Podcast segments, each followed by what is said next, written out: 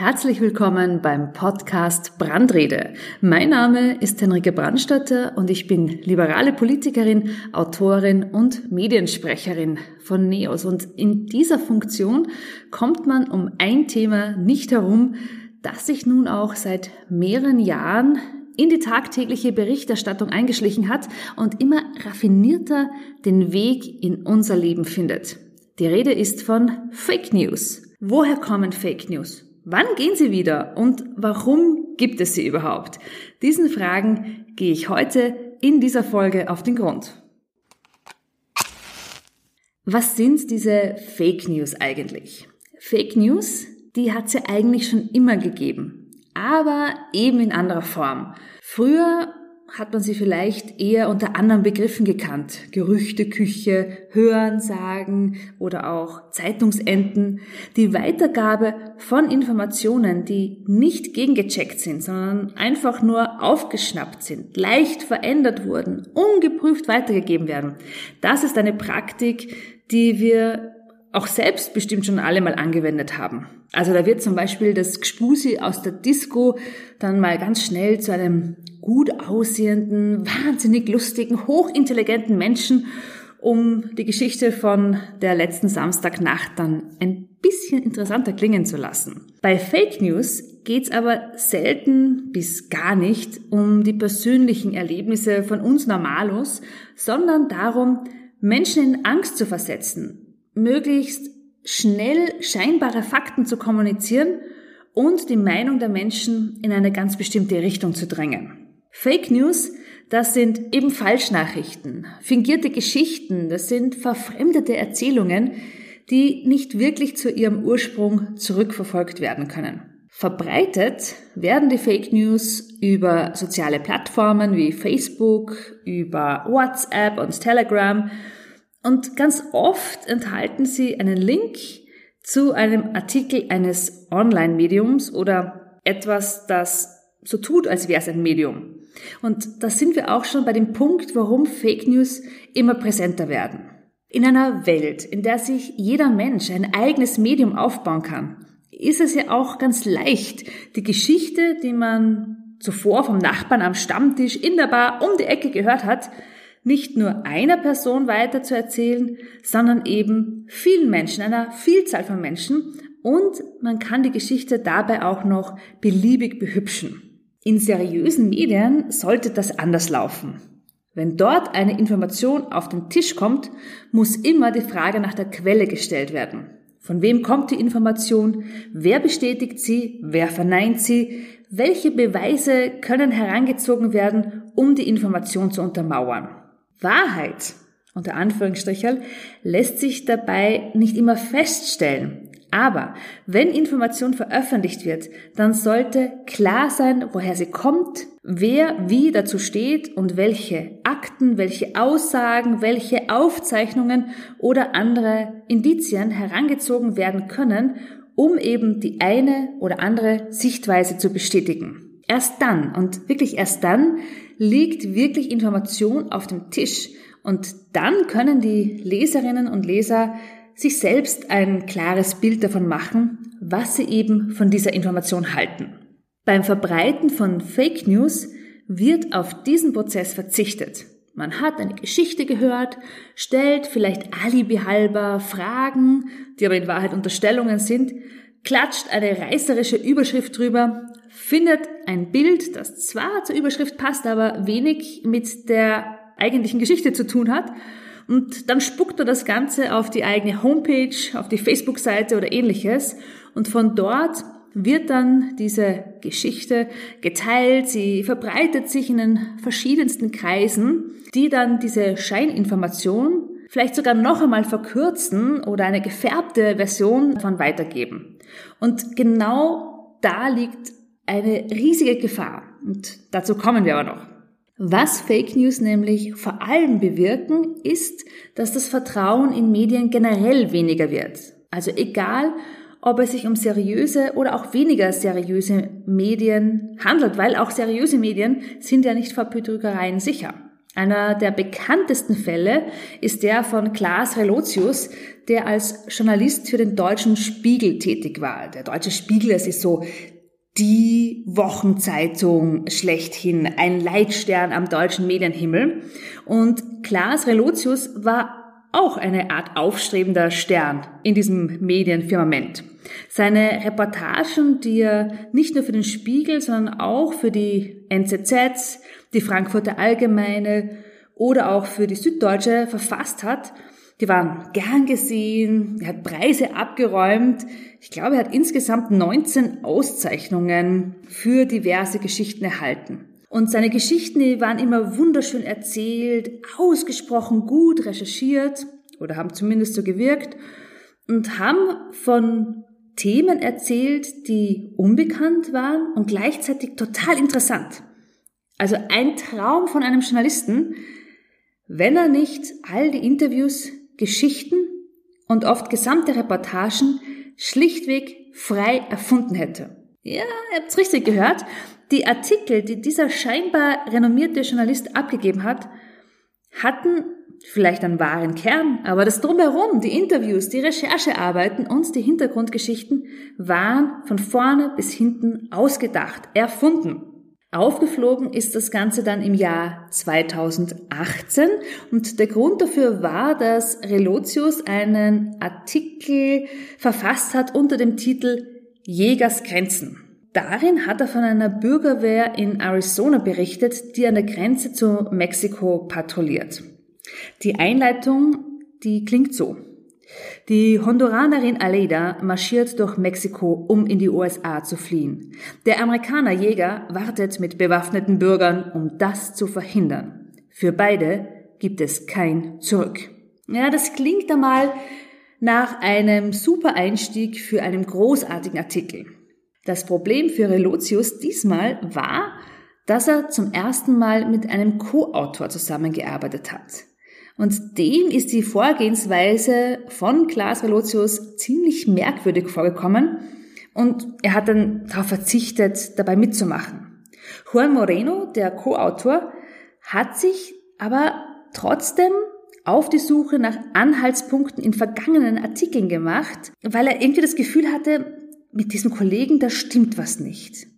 Er hatte einfach den Eindruck, dass Klaas Relotius Fälschungen produziert hat, und zwar am Fließband. Jetzt spulen wir ein bisschen vor. Also nach langem Hin und Her wurde Relotius dann auch entlarvt. Er hat auch gestanden, dass seine Artikel zum Großteil nur seiner Fantasie entsprungen sind und er wurde klarerweise auch entlassen. Es wurde dann auch eine Aufklärungskommission eingesetzt, die einen 17-seitigen Abschlussbericht verfasst hat. Der Bericht selber ist auch in den Show Notes verlinkt, also für alle, die sich diesen wirklich Hollywood-reifen Fall genauer ansehen wollen. Im Fall Relotius haben wir es mit circa 50 Artikeln, Reportagen und Interviews zu tun, die jetzt als falsche Nachrichten gelten, als Fake News. Zugegeben, in diesem Fall war es schwer, diese Reportagen als Fake News, als Falschnachrichten zu erkennen, weil die Medien, in denen die Reportagen veröffentlicht wurden, die waren ja alle renommiert und anerkannt die Quellen, ja, die schienen auch vertrauenswürdig. Man hatte eigentlich als Leser keinen Grund von Falschmeldungen auszugehen. Ein weiterer Fall ist Tom Kummer.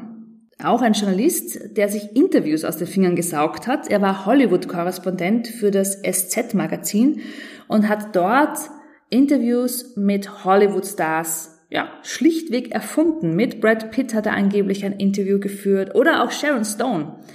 Und als er aufgeflogen ist, hat er sich selbst als Borderline-Journalist bezeichnet und damit auch die erfundenen Interviews gerechtfertigt. Was ist Borderline-Journalismus? Da vermischt der Autor Realität und Fiktion oder er veröffentlicht auch alte Texte unter einem neuen Datum und so versucht er dann den meistens im Unklaren darüber gelassenen Leser zu manipulieren. Und diese angebliche journalistische Richtung, dieser Borderline-Journalismus, ist natürlich nicht anerkannt und er verstößt auch gegen den Pressekodex. Beide Fälle, Kummer und Relotius, erinnern mich und vielleicht ja auch den einen oder anderen von euch an eine weitere journalistische Gattung, und zwar die der Regenbogenpresse. Was sind die Medien der Regenbogenpresse? Das sind diese Heftchen, die man oft beim Friseur angeboten bekommt. Da erfährt man alles Neue über ähm, das britische Königshaus, über Schlagersternchen, hat Paparazzi-Fotos von Hollywood-Stars mit so tief ins Gesicht gezogener Kappe, Vorher-Nachher-Vergleiche, es wird über Kleidung berichtet. Sie heißen Neue Woche, Freizeitwelt, neue Freizeit, Wochenneuheit oder eine weitere Kombination dieser drei Worte aus Woche, Freizeit und Welt. Und da sind die Headlines dann immer ganz reißerisch und groß gestaltet, die Texte, ja, sehr kreativ, ja, nicht ganz der Wahrheit entsprechend. Und in Wahrheit ist dann alles weit weniger schlimm, als es die Schlagzeilen noch vermuten lassen.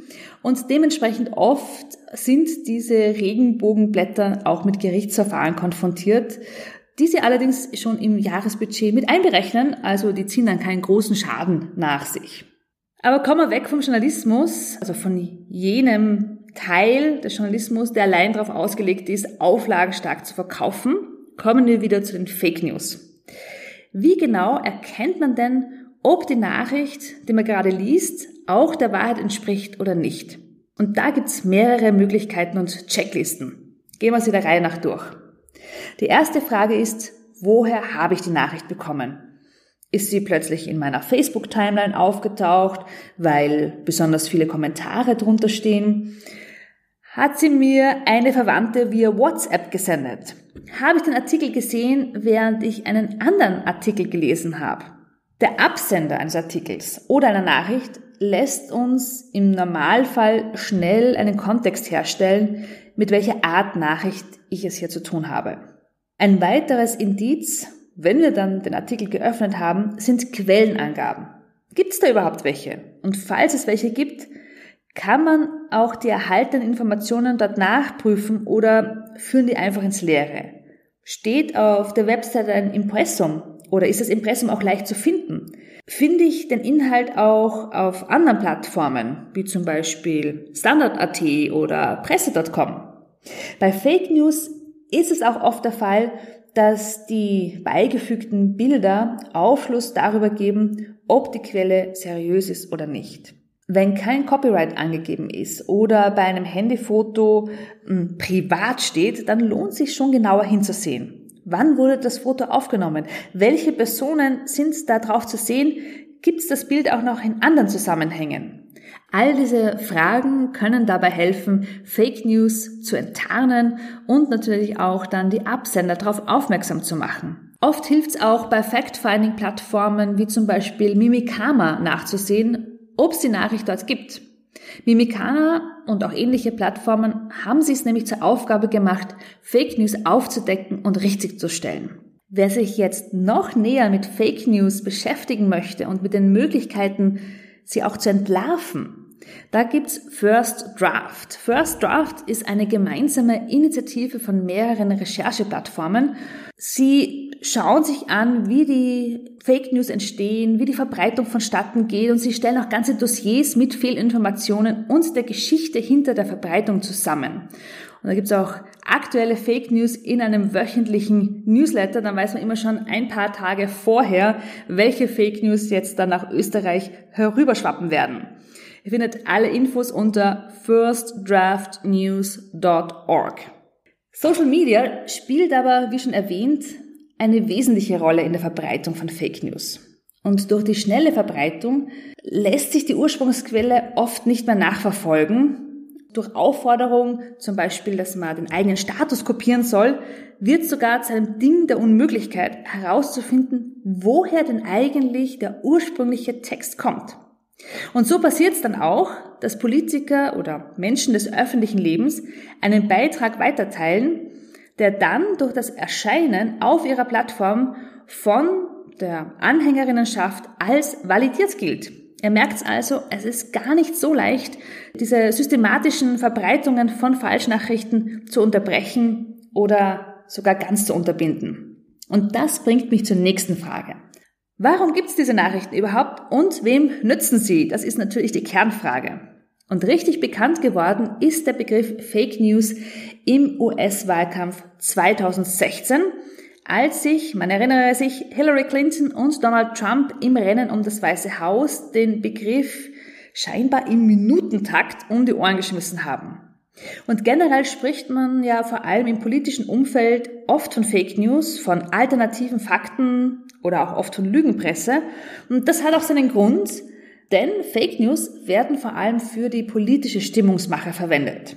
Durch das gezielte Verbreiten von Falschnachrichten werden scheinbare Feindbilder geschaffen und gegen diese scheinbaren Feindbilder können dann Politikerinnen in ihren Wahlkampfreden ordentlich wettern, sie können sie als Negativbeispiel präsentieren und natürlich auf deren Grundlage die eigene Propaganda zimmern. Fake News bei uns in Österreich und bei unseren Nachbarn kennen vor allem zwei große Feindbildgruppen. Einerseits sind es die da oben, ja, die da oben, da wird oft stellvertretend die Europäische Union genannt, die am Hebel sitzt und die Weltordnung an sich gerissen hat, die uns chippen möchte, die uns verfolgen möchte und die uns nicht sagen, was der eigentliche Plan ist. Die andere Gruppe, die leider gerne in das Netz der Fake News Verbreiter rückt, das sind Flüchtlinge und Asylsuchende, die Krieg und Elend entfliehen und dann bei uns auf Hass und Ablehnung treffen. Dieses Vorgehen, das haben wir auch schon 2015 sehr intensiv beobachten können, als die Flüchtlingskrise Österreich erreicht haben. Da wurden Bilder aus den Flüchtlingsunterkünften total aus dem Zusammenhang gerissen.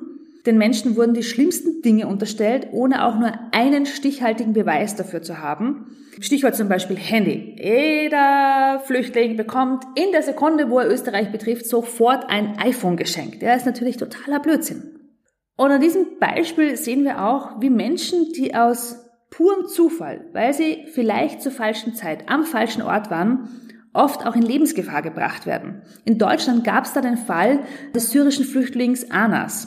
Anas ist nach Deutschland geflohen, hat eine Familie gefunden und ein soziales Umfeld, das ihn aufgenommen hat. Und bei einem Besuch der Kanzlerin Merkel hat er ein Selfie mit ihr gemacht und auf einer seiner Social-Media-Kanäle gepostet. Und dieses Foto wurde daraufhin von Fake News Plattformen aufgegriffen und neu betitelt mit Überschriften wie Merkel machte Fotos wie Terrorattentäter und daneben zu sehen war das Bild von einem ganz anderen Mann, der auf einer Überwachungskamera zu sehen war. Also nichts daran hat gestimmt. Weder war Anas ein Terrorist, noch der Mann auf dem Bild, das war er auch nicht. Das war auch kein offizielles Fahndungsfoto, es war irgendetwas. Und es war aber alles völlig egal. Das Bild mit dieser Überschrift hat seine Kreise gezogen. Und in einem Interview mit dem Spiegel hat dann Anas auch davon erzählt, dass er seitdem ständig Angst hat, auf die Straße zu gehen, weil er jedes Mal beschimpft wird, bespuckt wird, angegriffen wird. Und er kann dagegen aber auch nur schwer vorgehen, weil selbst wenn der ursprüngliche Verfasser gefunden wird und bestraft wird, ist das Bild ja immer noch weit verbreitet. Also wir sehen, es lässt sich schon erkennen, welche politischen Richtungen sich das Werkzeug Fake News besonders gerne bedienen. Es sind nicht nur, aber vor allem rechte Politikerinnen und deren Anhängerinnen, die mit den alternativen Fakten ihren Hass, ihre Feindbilder und ihre politische Denkrichtung argumentieren denn was einmal auf den sozialen Medien gepostet wurde, ist von dort nicht mehr wegzubekommen. Da haben auch Gegendarstellungen oft keine Chance, weil diese ja im Gegensatz zu Fake News recherchiert werden. Und das braucht Zeit. So, jetzt sind diese Fake News ein einziges Ärgernis. Und sie sind schwer wegzubekommen. Aber damit darf man sich natürlich nicht zufrieden geben. Deshalb lautet die Frage, was kann man tun? Was probiere ich als liberale Politikerin zu bewirken, um diesen immer größer werdenden Systemen an Lügen und Falschnachrichten das Handwerk zu legen? Meine politische Forderung ist da ganz klar. Ich will ein Gütesiegel für Medien. Ich will, dass Medien wieder qualitätsvoll sind und dass man erkennen kann, wer seine journalistische Arbeit ernst nimmt und wer nicht. Ich will, dass recherchiert wird, ob Geschichten wahr sind oder frei erfunden und ich will, dass man als Konsument, als Konsumentin dieser Medien auf den ersten Blick erkennt, ob man dem Geschriebenen trauen kann oder nicht. Und deshalb braucht es dieses Gütesiegel. Das versuche ich voranzutreiben und wenn du auch dazu auf dem Laufenden bleiben möchtest, dann folg mir auf meinen Social Media Kanälen und abonniere diesen Podcast. Ich freue mich bis zum nächsten Mal.